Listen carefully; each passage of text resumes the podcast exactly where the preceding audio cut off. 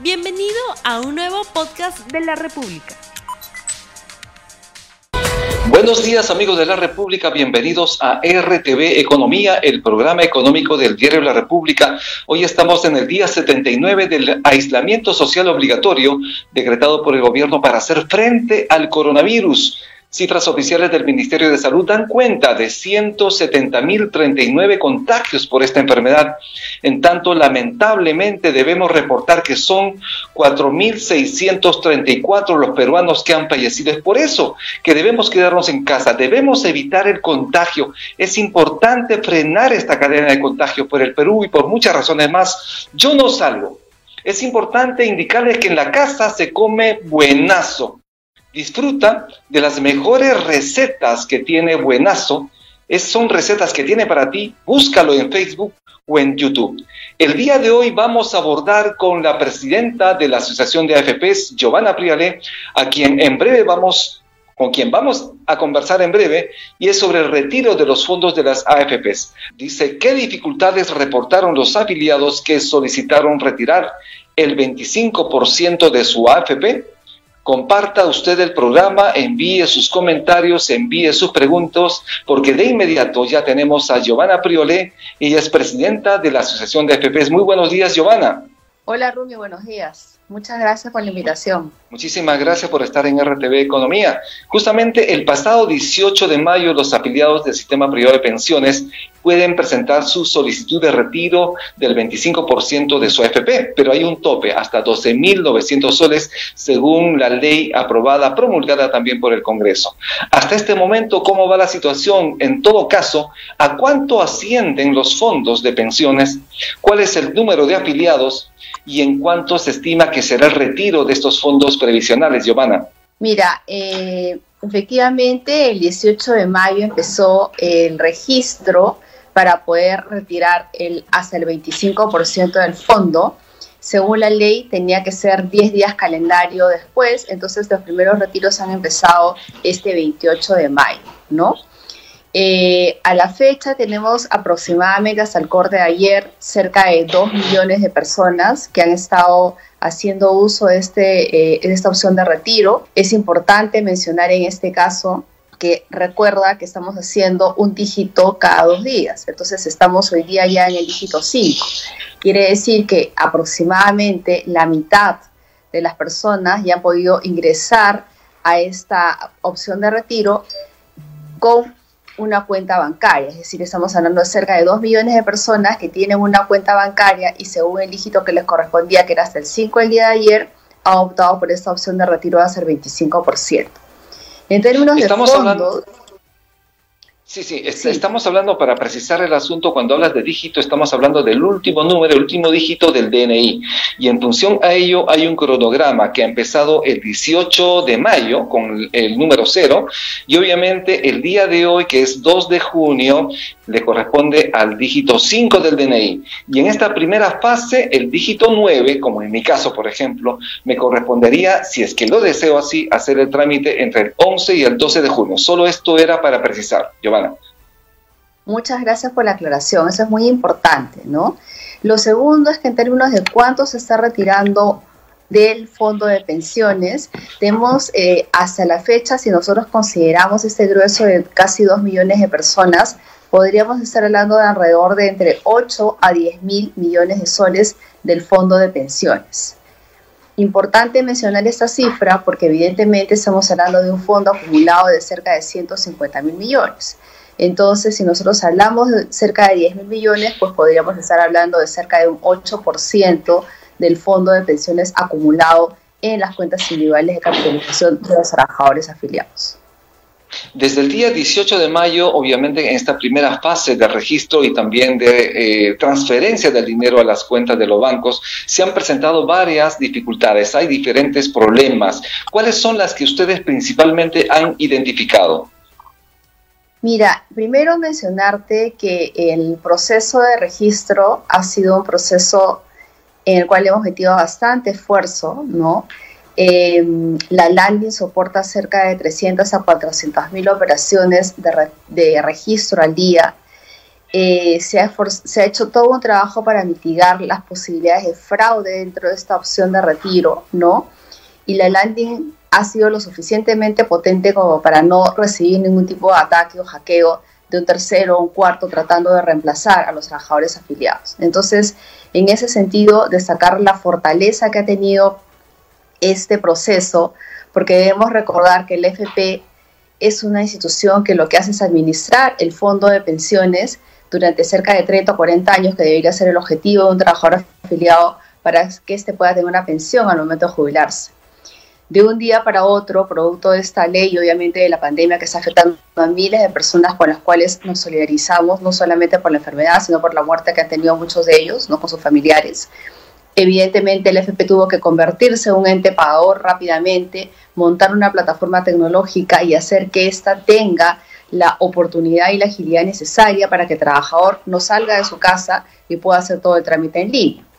Entonces yo te diría que el porcentaje de, reclamos o de eh, consultas que hemos recibido es sumamente bajo comparado con el volumen que estamos manejando y también tenemos que tomar en consideración la oportunidad, ¿no? A diferencia de las dificultades que ha tenido el gobierno, lamentablemente, eh, en la demora para poder pagar los bonos, en la demora para lograr que la gente logre registrarse, porque evidentemente no es sencillo montar una plataforma en línea.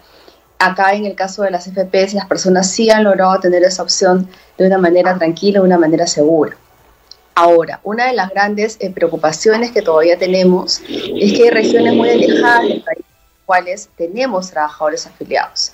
Y el único punto de oferta sigue siendo todavía el Banco de la Nación, y entendemos que el Banco de la Nación está haciendo todo un esfuerzo operativo para poder pagar los bonos del, sector público y al mismo tiempo ahora nos está apoyando para el pago de sus clientes. Pero todavía está pendiente cómo vamos a atacar con el Banco de la Nación, cómo vamos a lograr resolver el pago a aquellas personas que sin ser clientes del banco tienen como único punto de oferta financiera en las regiones más alejadas del país, Quillabamba, eh, en, en, Ayacucho, en Puno, al Banco de la Nación y ahí tenemos, estamos trabajando con el banco para darles una opción para que el pago pueda ser a través de ventanilla, pero sin generar las mayores aglomeraciones que el banco está cuidando en ese momento porque también tiene un rol de proteger la salud de los trabajadores afiliados. ¿no? Estamos hablando en este momento de 16 instituciones financieras, entre ellos son el Bank BIF, Scotiabank, BBVA, Banco Pichincha, Interbank, BCP, Caja Huancayo, Banco de la Nación, Caja Arequipa, Caja Suyana, Banco de Comercio, Caja Tacna, Caja Piura, Banco Falabella, Credit Scotia y Banco GNB, entidades donde se ha realizado, donde se está realizando la transferencia a los afiliados. Pero ¿qué deben hacer las personas cuyas cuentas fueron rechazadas por los bancos? Porque se han presentado estos casos, por ejemplo. Sí, mira, primero son en total 19 instituciones financieras las que están trabajando con nosotros, ¿no? Y eso también ha sido una oportunidad de mejora sustantiva de este proceso porque tienes muchos más puntos en los cuales los trabajadores afiliados pueden ir a recibir su dinero, sacándolo del cajero o usándolo con la tarjeta de débito y evitas esa exposición excesiva en las colas. Efectivamente, como tú señalas, ha habido algunos casos en los cuales se ha rechazado la transferencia porque algunos bancos han optado por esa medida para tutelar el derecho del trabajador. Debemos recordar que en la ley 31017 faltó una precisión técnica respecto a que este fondo seguía teniendo la característica de intangible, inembargable, y al momento de salir del FP entonces podía entrar al banco y estar sujeto a que en el banco se active este famoso PACMAN, ¿no? que lo que hace es capturar parte del dinero para pagar las obligaciones que pueda tener una persona, sea con la SUNAT, sea con la municipalidad. Entonces, en algunos casos, los bancos han logrado apagar ese PACMA o crear un procedimiento paralelo y garantizan la intangibilidad de los fondos de pensiones. Y esa información está detallada al momento que uno ingresa a la página web para hacer la solicitud de registro. En aquellas otras instituciones en las cuales los bancos o cajas no han logrado apagar este PACMA, en algunas situaciones lo que prefieren es avisarle al afiliado que prefieren no realizar este proceso de pago a través de la cuenta para no perjudicarlos y tener que retirar ese dinero para hacer el pago, en este caso, de una obligación con una institución pública o de repente alguna obligación que tenga pendientes. En esos casos, la landing, es decir, la página web www.consultaretiroafp.pe permite que la persona que ya tuvo un proceso previo porque el último dígito de su DNI lo había incluido en el cronograma, pueda realizar este cambio de número de cuenta e institución en la cual desea que se le coloque el dinero sin tener que eh, esperar nuevamente un segundo cronograma. Es decir, ese proceso de reinscribirse con un número de cuenta distinto, de una institución distinta, está disponible para todas aquellas personas cuyo primer intento fue rechazado. Ayer yo estaba ayudando a algunas personas que me han llamado por teléfono, ¿no? Que también me han escrito, para poder ayudarlos con este nuevo intento de, de retirar hasta el 25% de sus fondos de pensiones y también les he explicado, ellos han sido conscientes de que efectivamente tenían ese problema porque de repente estaba un seguro atado o de repente tenían alguna deuda pendiente y por lo tanto están haciendo el, el proceso de inscribir un número de cuenta nuevamente con una institución financiera distinta en la cual no tengan esa problemática. Así es. Principalmente eh, se ha identificado que uno de los inconvenientes de los problemas es este asunto de la intangibilidad de los fondos, ¿no? El Congreso ya lo aprobó, pero aún falta la decisión del Ejecutivo para darle esa luz verde que requiere. Sin embargo, hay una norma de la SBS, de la Superintendencia de Banques Seguros y AFPs, para dotarla de intangibilidad. ¿Es suficiente ello? ¿Se está adecuando el trabajo de los bancos, de las entidades financieras, para que esto no se puede tocar y no se pueda perjudicar a los afiliados? Mire, ese es un excelente punto, Rumi. Efectivamente, el gobierno sacó el decreto de urgencia 056 casi seguidamente la ley 31017 para tratar de corregir esta, esta, esta definición técnica de que el dinero seguía siendo intangible, es decir, que nadie lo podía tocar cuando estaba en tu institución financiera para que el decreto de urgencia 056 funcione, tú lo que necesitas es un banco que tenga la capacidad o una institución financiera cualquiera de crear cuentas masivas de carácter intangible.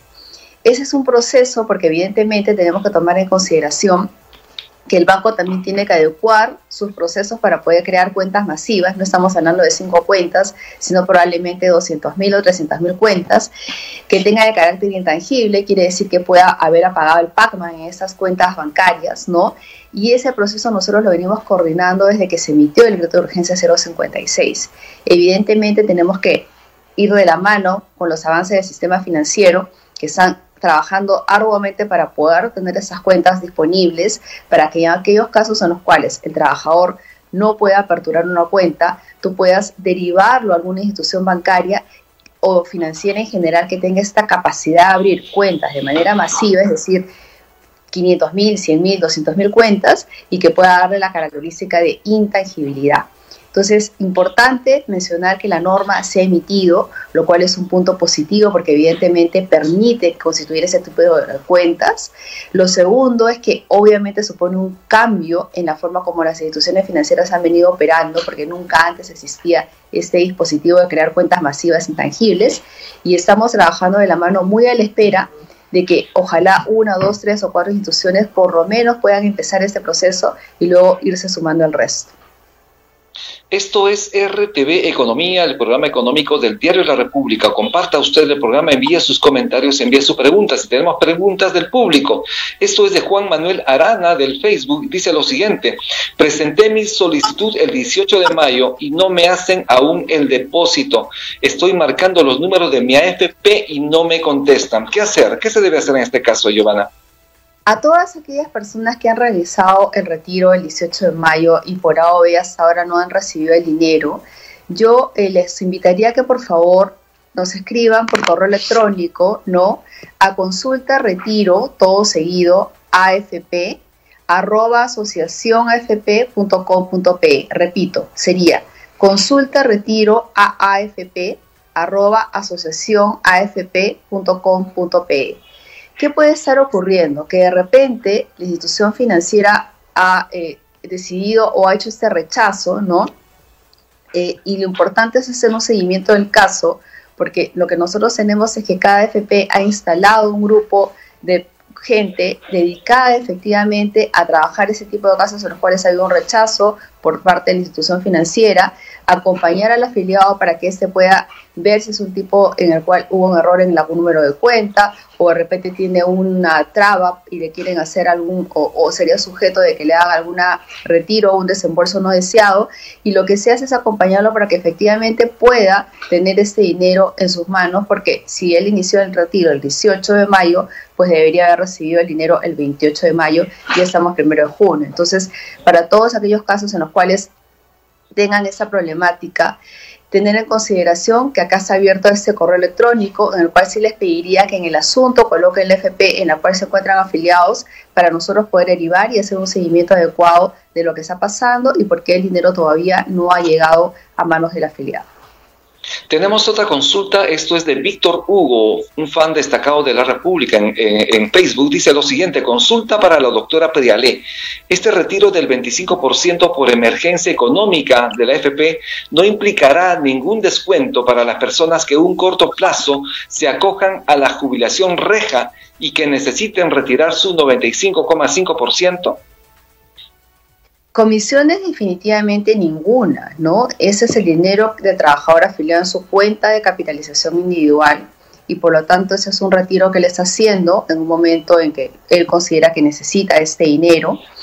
Eh, y luego a venir la jubilación anticipada reja, que es de 55 años en el caso de que sea hombre, o 50 años en el caso de que sea mujer, y tenga un año como desempleado, ¿no? Y ahí lo que va a poder hacer es, en ese caso, como lo menciona Víctor Hugo, retirar hasta el 95,5% de su fondo. Lo que sí, claramente, eh, todas estas medidas que nosotros estamos observando son medidas en las cuales los trabajadores estamos gastando nuestro dinero para poder enfrentar una crisis como la que nadie había previsto y sí estamos dejando un enorme vacío porque toda esta población en algún momento va a tener 65 años de edad, en algún momento no va a tener las fuerzas para poder trabajar como lo hace ahora. Y ahí lo que tenemos es que tener una respuesta trabajándose desde ahora en política pública para garantizar por lo menos una pensión mínima que permita que todas estas personas mayores de 65 años de edad no caigan en pobreza. ¿Qué está pasando con el valor de los fondos de pensiones? Eh, hemos visto que en el momento inicial de la crisis se habían desplomado y que continuaban los desplomes paulatinamente. Esto obviamente asustó a los trabajadores, a los afiliados y pedían el retiro de la totalidad de sus fondos de pensiones. Generó mucha inestabilidad. Pero en este momento, ¿cómo estamos? ¿Se han recuperado? ¿Continúa, continúa igual? ¿Siguen los descensos en el valor de los fondos? ¿Qué está pasando, Giovanna?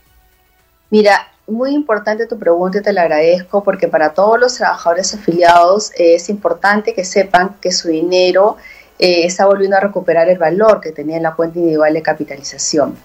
Eh, si nosotros tomamos como fecha en que la caída es más pronunciada en el 23 de marzo, lo que observamos es que el 23 de marzo a la fecha ya los fondos, tanto el 1, el 2 y el 3, se han visto recuperados. El fondo 1 se ha recuperado en aproximadamente 8%, el fondo 2 en 8,8% y el fondo 3 en alrededor de un 4,2%. Es decir, desde el momento de la crisis, que es el 23 de marzo, hasta 25 de mayo aproximadamente, o la fecha de cierre, hemos visto una recuperación paulatina del dinero que estaba en el fondo 1 del 8%, en el fondo 2 de 8,8% y en el fondo 3 de 4,2%. Entonces, importante darles la tranquilidad a los trabajadores afiliados que tienen su dinero ahorrado y que todavía tienen la capacidad de seguirlo haciendo porque tienen un empleo dependiente o otras fuentes de ingresos, de que el dinero en sus cuentas individuales está recuperando el valor eso va a tener una tendencia al alza,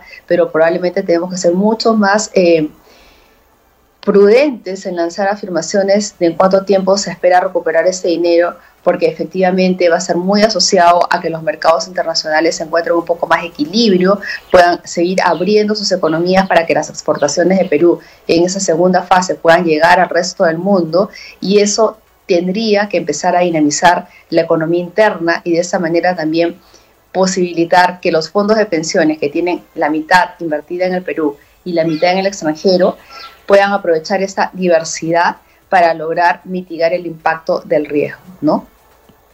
Es importante indicar que aquellas personas que tienen hasta 4.300 soles, obviamente tienen la posibilidad de retirar el 100% en una sola armada, a 10 días de presentar la solicitud.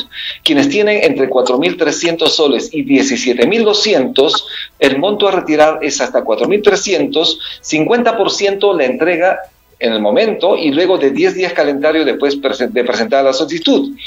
Y quienes tienen de 17.200 soles a 51.600 soles se puede retirar hasta el 25%, obviamente en dos armadas. En cambio, quienes tienen fondos mayores a 51.600 soles, pueden retirar hasta 12.900 soles, que es el tope dado por la ley del Congreso, y un 50% se puede retirar en un plazo máximo de 10 días calendario y el 50% restante a los 30 días calendario del primer desembolso. ¿Esto es así, Giovanna? ¿Alguna acotación sobre el tema?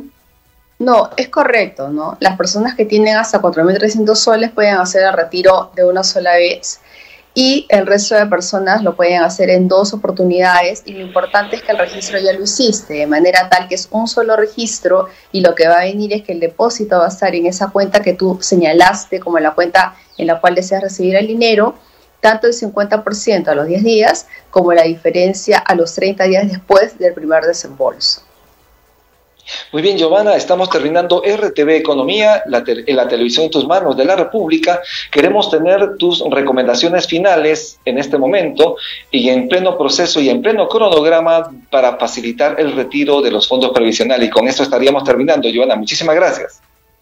Muchas gracias. La recomendación respecto a retiro es que efectivamente la plataforma va a estar a disposición el trámite busca ser ágil y oportuno y todos los canales de la asociación, tanto redes, están a disposición. Mi consejo como experta en finanzas personales es que por favor usen el dinero con la mayor inteligencia que los peruanos tenemos para hacer que el dinero nos alcance, porque es probable que la coyuntura económica sea compleja en los siguientes meses, que los que son microempresarios tengan dificultades para reactivar su economía o su proceso o su empresa en el corto plazo, y que además seamos conscientes de pensar que tenemos que guardar pan para mayo. Esa es la recomendación que yo buscaría hacer. Entiendo perfectamente que hay coyunturas distintas en cada una de las realidades que vivimos, y espero efectivamente que después de que pase esta terrible pandemia podamos encontrar un punto de equilibrio para pensar en que la pensión es una herramienta para evitar pasar pobreza en la vejez la cadena de contagio. Es importante evitar más muertes. Es importante entonces quedarnos en casa. Esto es RTV Economía, el programa económico de la República. Mi nombre es Rumi Ceballos y ahora los dejo con una receta de buenazo que también puedes encontrar en tu lámina todos los días con tus diarios La República el Popular y Libro. Muchísimas gracias y conmigo será hasta mañana. No olvides suscribirte para que sigas escuchando más episodios de este podcast.